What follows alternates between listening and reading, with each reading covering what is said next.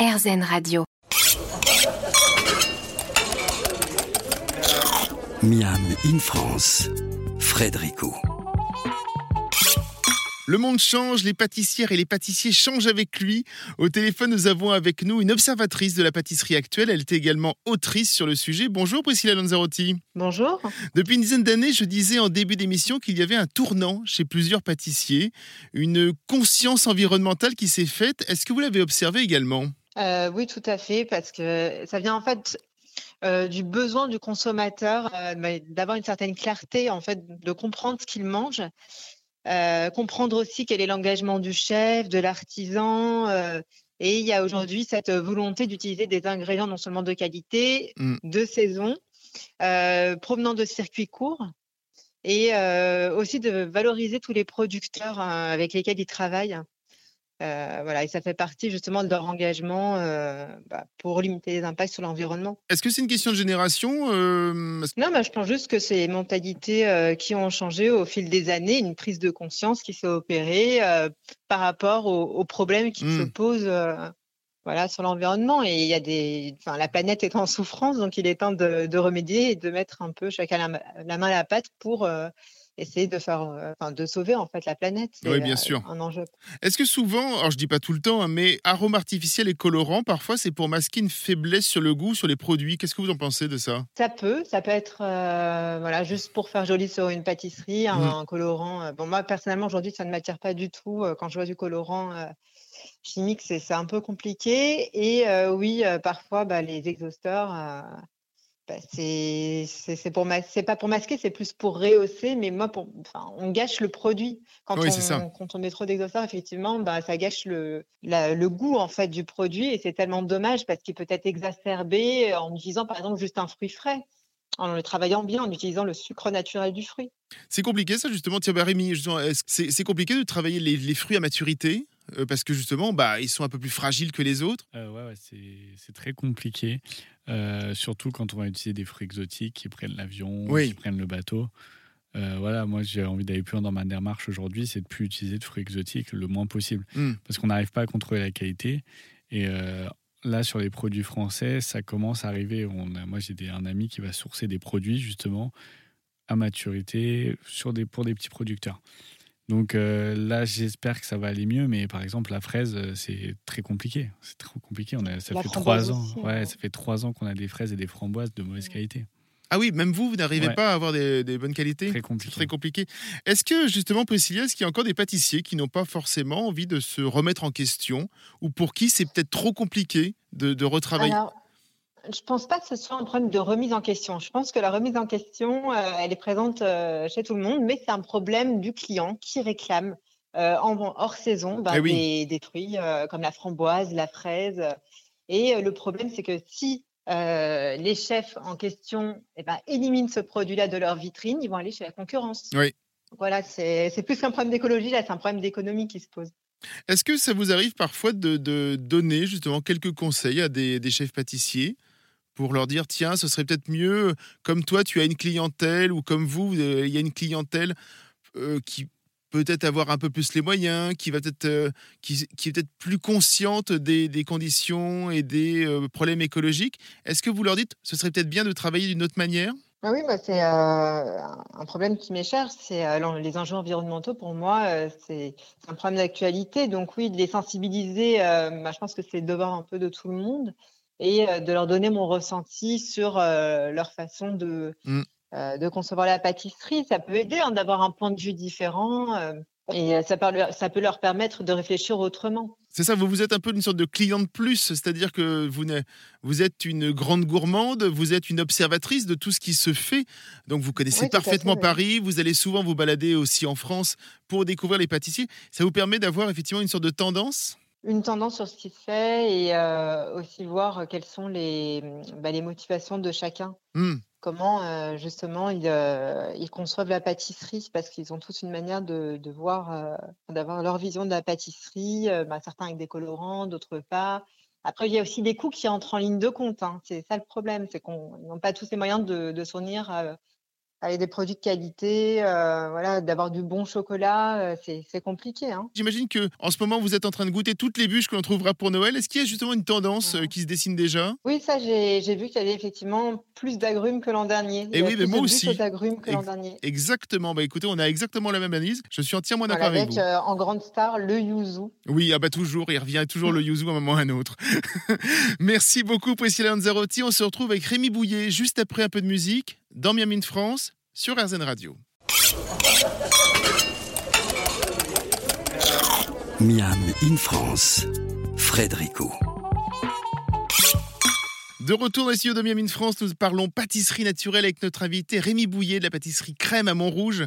Euh, est-ce que l'on parle justement entre collègues pâtissiers de cette façon de travailler plus responsable? Est-ce que l'on échange là-dessus en disant voilà, moi je peux faire ça, toi tu pourrais faire ça ou pas, etc. Comment ça se... Euh, ouais, ouais, on discute beaucoup. Alors après, c'est de la bienveillance. Enfin, en tout cas, là, hmm. les, gens qui sont autour de moi, on s'entraide beaucoup, on se pose beaucoup de questions et comment on pourrait faire avancer les choses ensemble.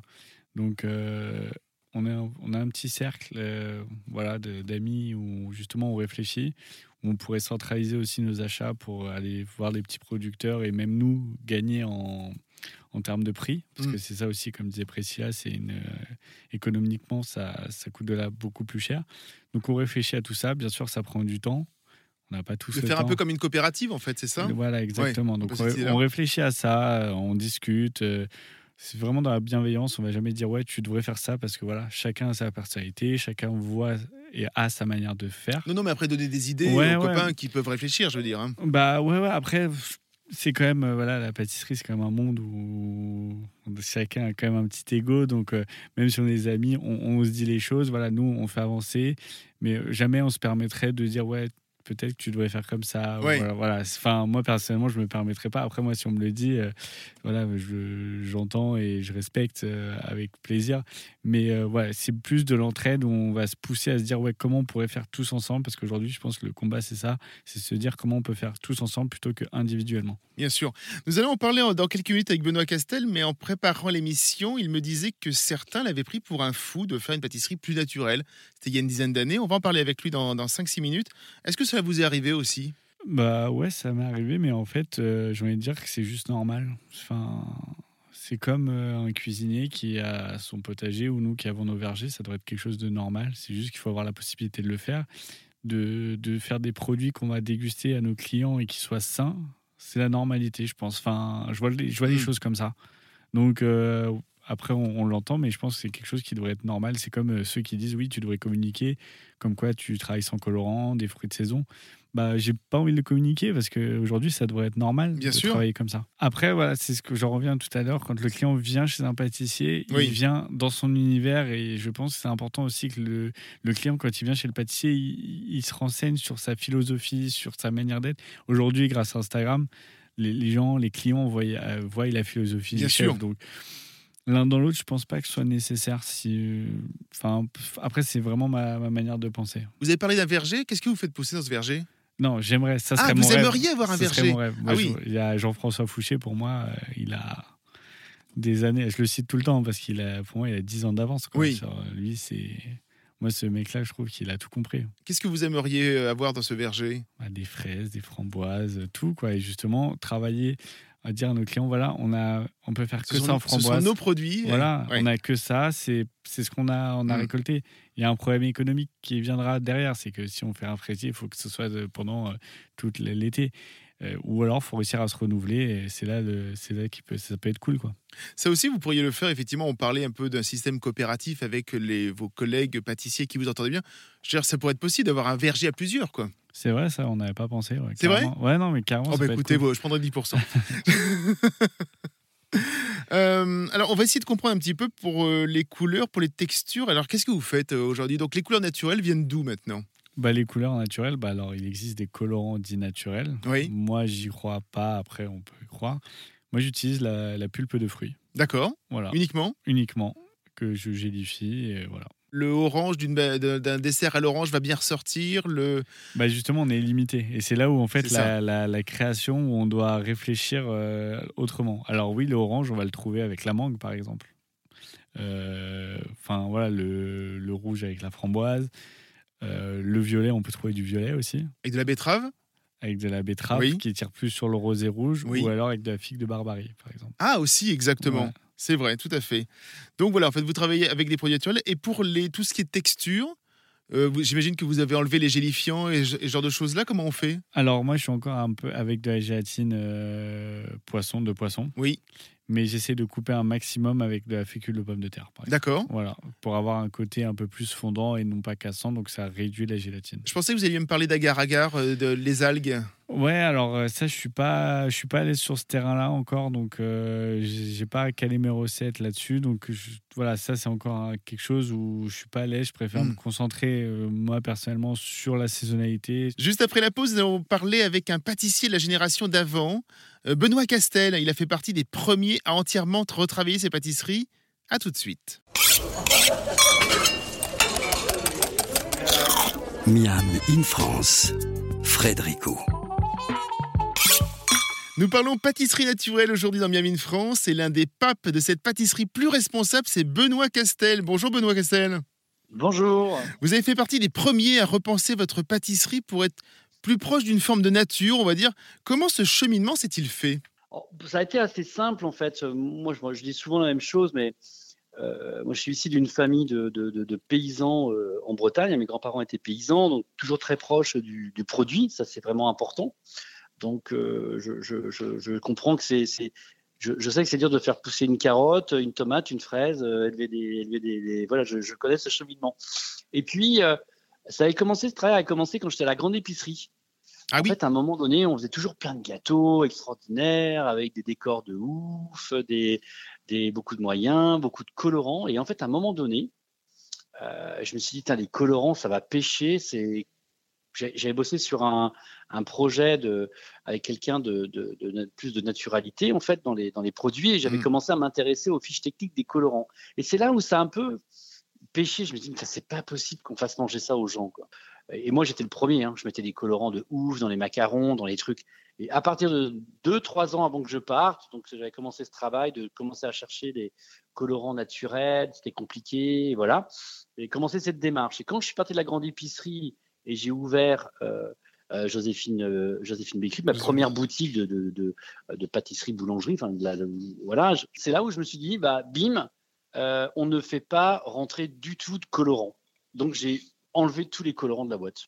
Donc il faut entièrement retravailler ces recettes, j'imagine? Bon, c'est pas, c'est après on essuie un peu des critiques parce que c'est vrai. Euh, au début, bah, je entendais les gens rigoler, ah, mais bon, il n'y a pas de couleur, il n'y a pas de nappage. Bah ouais, il n'y a pas de nappage industriel et il n'y a pas de colorant. Euh, voilà. Au début, et puis on a commencé, euh, j'ai commencé à enlever aussi. Je me suis dit, bon, bah, la feuille d'or, on n'en met pas. La feuille d'argent, on n'en met pas ça a été vraiment c'est vraiment là où tout a tout a démarré en fait ce, cheminement quoi. Bah, après on commence par ça et puis après on essaie d'aller un peu plus loin. On a commencé à arrêter d'acheter du, du, nappage industriel, euh, euh, prendre des pots de pommes, des trognons de pommes euh, pour faire les nappages un peu plus tard et, et puis après voilà donc c'est tout un après c'est le rapprochement avec les producteurs. Alors c'est difficile hein, dans ce métier de pâtisserie et enfin, de, de, de, se dire qu'on enfin on peut pas euh, avoir besoin, on a besoin d'agroalimentaire quand même, hein, parce que sinon ce serait aussi, euh, il y, a un problème de coût, de toujours arriver à faire. Euh, puis moi, je veux rester dans un prix, par exemple, qui soit accessible aux gens aussi. Ça, c'est important pour eh moi que, que les gens puissent acheter les produits. Ça, c'est vraiment important. Donc après, c'est un travail différent. Ça veut dire que on va dans la simplicité du produit. Hein. Aujourd'hui, moi qui ai une formation de pâtissier complète à la base, j'ai toujours fait ma carrière dans, dans la pâtisserie. Euh, de revenir plus sur une pâtisserie boulangère, en fait, où on va euh, sur euh, le produit, le produit et le produit.